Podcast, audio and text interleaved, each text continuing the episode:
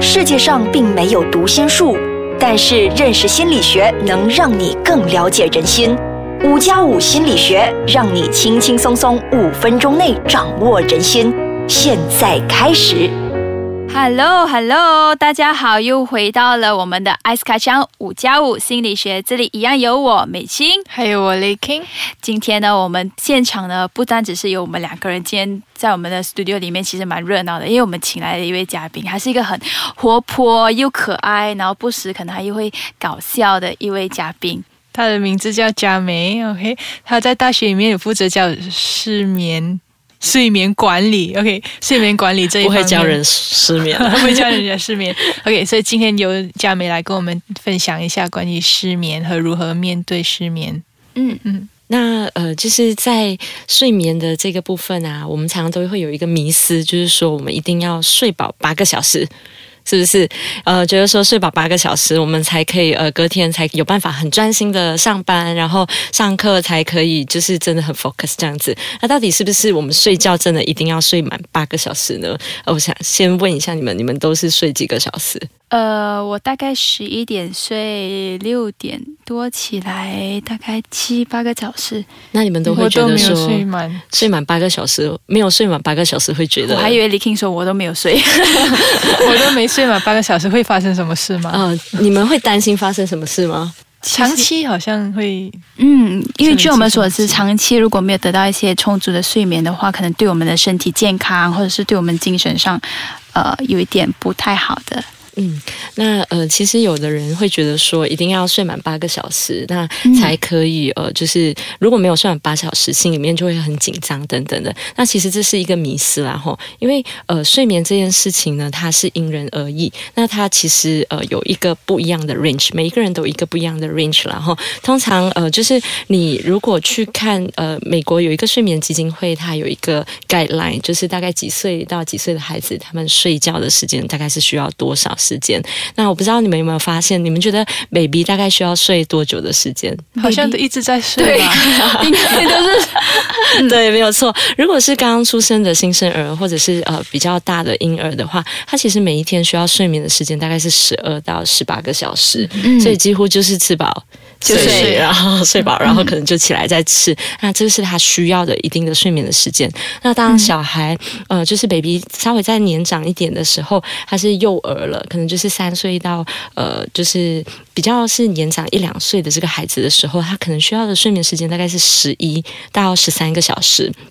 如果呃进到幼稚园、像学龄前的这些儿童啊，他大概需要的时间其实也蛮多的，大概是十到十二个小时。那所以有不少的幼稚园，他们就会中间安排一个午睡时间，，对午睡的时间，然后就会让小朋友在、呃，就是学校其实也能够去补足他就是不够的睡眠的时间这样子。那一直等到他们进到幼呃就是小学之后呢，大概小学嗯、就是九岁之前，然后七到九岁这个年龄，他大概需要十到十二个小时时间哦。如果说你今天其实嗯有的孩子假设是七点就要起床去上课了，那如果是十二个小时，其实你这样倒数算，你前一天的晚上七点七点就要睡觉了但是当然这个只是一个参考的 range 啦。那有的孩子他们可能就是说放学回来以后还会再睡个午觉，然后补个眠这样子。那呃到了青少年，可能大家就会觉得说青少年精力旺盛，应该就不用睡这么多了吧？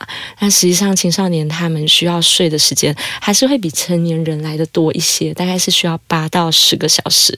那按照这个标准，可能以前我们中学应该都没有睡这么多哈都在熬夜上网嘛。然后都在就是补习啊，然后写功课啊，然后八到十个小时是会比较好的。那后来呢？嗯，那是因为就是我们在呃，就是二十岁之前，其实我们在睡觉的时候，我们都需要分泌那个呃成长激素，它是让你可以成长 grow up 的。那呃，大概就到二十岁的时候，其实那个呃。成长激素在二十岁的时候，它可能就会慢慢的变得比较少，然后你对睡眠的需求可能就会变得比较少，所以大概是呃成年到老年人的这个阶段的话，大概其实只需要睡七个半到九个小时。就所以美庆就差不多我们都有睡够，对，你们刚刚听起来还不七到错。八个小时。可是很多人他们都会觉得我，即使我睡了大概七到八个小时，可是我早上起来的时候，我依然觉得很累，我没有精力，我不想去上学，不想去上班，还是一样觉得很累。那是因为呃睡眠素质的关系吗？嗯，对，没有错。因为其实我们呃可能会觉得说八个小时，呃，是不是刚刚我讲的不是八个小时嘛？因为听起来有很多不同的 range 嘛，会不会是这个 range 他一定要做到这个 range？有的人反而因为很执着要在这个 range 里面，就会更紧张。其实很焦虑嘛，更加睡不着，不是吗？如果太过紧张，对，对，没有错。所以更重要的其实不是呃他的那个呃睡觉的长短啊、嗯更重要的是你在睡觉的时候的那个挂力低，那个品质是怎么样的。那所以这个品质就是我们会接下来会想要跟大家分享的这件事情。好，那我们现在打住一下，休息一下，我们回来，我们再跟大家一起分享怎么样如何有一个更好的睡眠素质。好，现在又回到了我们今天有关呃睡眠的课题。刚刚我们提到了，我们必须要睡足大概呃六到八个小时，可是那是因人而异的。最重要的是我们的睡眠素质。老师，对，所以呃，有的人会说，哎，我一直都是一个很浅眠的人，那前面应该要怎么办呢？嗯，呃，我不知道你们有没有试过，就是可能晚上的时候会觉得，嗯、隔天起床还是会觉得睡不饱的那种感觉，这种经验通常都呃，如果是稍微回忆一下，你们曾经发生过这样的事情，通常是在什么样的状况之下？就是隔天起床会觉得说，哎，昨天怎么都一直在做梦啊，或者前面睡不好这样的状况。紧张，没有办法睡觉。比较多压力的时候，对，嗯突然间睡觉，然后又惊醒，睡又惊醒，或者是做很多噩梦。对，为什么会想要这样问你们？那就跟我等一下要跟你们说的是有关的，因为、呃，我们都会说，哎，我失眠啊，我浅眠啊，呃，是因为什么样的原因？所以找到什么样的原因，然后去对症下药，那会是一个更重要的事情。那有的人他本来就是一个其中一个原因之一啦，哈，可能就是说他的个性有时候是比较容易紧张的。那在长期可能，譬如说他刚好遇到隔天要考试，隔天啊、上班的时候要被老板呃跟老板报告哦、有时候就会躺在床上翻来覆去的睡不着，可能是有一个很明显的、很担心的一个事情。那有时候随着这个事件解除之后，他可能就睡得好了。嗯，对不会再有睡眠问题。对，就不会有这样的问题。但有的人，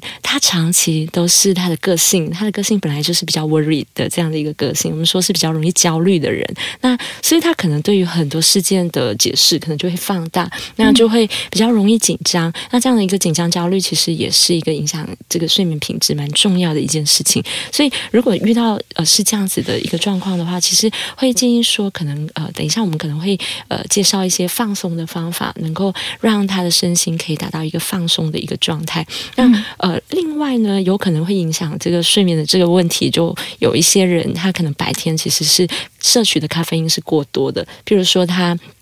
可能每一天都要来个两三杯茶或者是咖啡。那有时候有一些时候，有的人身体过了一一定的时间，他可能就不太能够摄取那么多的咖啡因。有的人是四点以后，他如果在喝茶啊，半夜的时候可能就会没有办法睡觉，对没有办法，就很 难数绵羊。对，有可能数星星数绵羊，所以咖啡因的摄取也是一个需要注意的事情。那还有一个哦，其实很少人会去注意到的，那就是有没有办法得到适量的这个光照。其实我们晚上在睡觉的时候，我们的脑袋会分泌一种荷尔蒙，它叫做臀黑激素。那它在白天的时候呢，它需要照光，这个臀黑激素才会慢慢的减少。那会告诉你的脑袋说：“哎，我应该现在是白天喽，醒我来喽对，我要醒来喽，就会。就是比较清醒一些。那如果说你白天呃，其实一直都在 office 里面，可能都没有离办法开。看到阳光。对，如果你一直都是长期待在一个比较难照光的这个地方的话，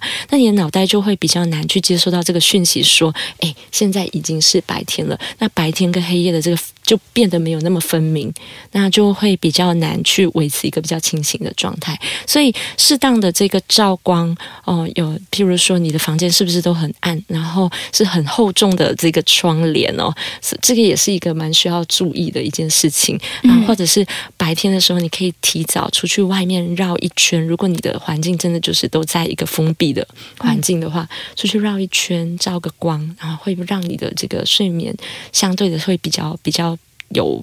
品质一些这样子。对，那呃，还有一个最后一个就是说，如果你的环境哈，比如说都是很吵杂的。啊，或者是说你环境是很热的，甚至我有一个学生告诉我说，他半夜都会惊醒。后来他找到我原因了，热到醒，啊，是冷到醒啊！后来他就把那个那个 aircon 调舒眠模式，那就比较不会因为这样的一个原因而被干扰他的睡眠，这样，所以还是会呃需要去找一下，说到底是。怎么了？自己是什么样的一个原因，然后再去针对这个部分去做一些处理，这样子。嗯，是佳美啊。当很多人面对失眠的问题的时候，他们马上就想到说要去找医生开什么治疗失眠的药物，但是安眠药，对，嗯其实我们临床心理师的一个角色是我们建议的是，除了药物治疗之外，我们一定要也用非药物的治疗方式。所以，到底嗯什么是非药物的治疗方式？嗯呃，就是像跟刚刚说的吼，非药物的这个部分，然后其实有一个研究，大概是在二零一四到二零一五年，他们做这样的一个研究，就是说发现，在失眠的人里面哈，啊、其实他们会更推荐的是，希望可以呃使用这个非药物的这个治疗方法搭配在一起，让这个效果会是更好的。那呃，举例来说好了哈，非药物的这个部分，像我刚刚说的，如果这个人他的个性其实本来就是一个比较容易担心事情的人，那你可能呃长期下来，你给他吃的都是安眠的药物，但是。他对于事情的看法还是没有改变啊，他还是会觉得这个世界上很多的事情都是很烦恼的。那这样的一个烦恼的个性，很容易，其实即使你吃了安眠药，如果有一天你没有吃药的时候呢，那怎么办？失眠还是持续是一个问题，就它还是没有解决那个焦虑的源头的话，吃药可能作用也不大。对他还是会找上你的。嗯所以呃，在非药物的这个部分的话，就会有人呃，就是在呃。这个认知失眠的这个配套里面，他们其实有一个就是会介绍大家，就是用比较呃是放松的一个治疗，譬如说你可能就是做一个腹式呼吸的部分，然后或者是说啊、呃可能会。嗯，听一些轻音乐哦，呃，或者是会建议说，如果你是一个有烦恼的人，可能在睡之前、睡觉之前，你就是把你的烦拿一个小小的笔记本，然后把你的烦恼都写在这个笔记本上面，嗯然后规定自己只能写十分钟，哦，时间到了你就把它盖上，然后就是放在你的抽屉里面，跟大家说这些事情，可能明天起床之后，我再来去烦恼这些事情。那有的人呢，他是在呃，我们可能就是还是要找一下失眠的源头。有的人是他在床上其实是可以做很多事情的，譬如说他在他的床上看书，他在他的床上划手机，他在他的床上就是呃打电动，所以那个床就会跟睡眠的关系就没有这么直接的关系了。了，对吗？对头脑分不清床。对，你的床到底是你工作的地方，还是它其实是一个睡觉的地方？这样子，嗯，对。所以如果我们要呃提高我们的睡眠素质的话，我们不但是要呃拥有一个很好的充足的睡眠时间，也要如果是自己本身是一个比较紧张的人，还是怎样，我们都需要去寻求那个帮助。老师刚刚有分享到，我们可以做那个深呼吸的，老师要不要来做 demo 一次？OK，好，那这个深呼吸的部分呢，它跟一般的深呼吸不太一样，因为我们嗯深呼吸都是用鼻子吸气、鼻子吐气嘛。嗯那我们就是用这个腹式呼吸呢，它是用鼻子吸气，然后用你的嘴巴吐气。嗯那我们鼻子吸吸气的时候呢，呃，我们会希望可以尽量吸得很深，吸进你的肚子里面去。所以那我会是要这样子，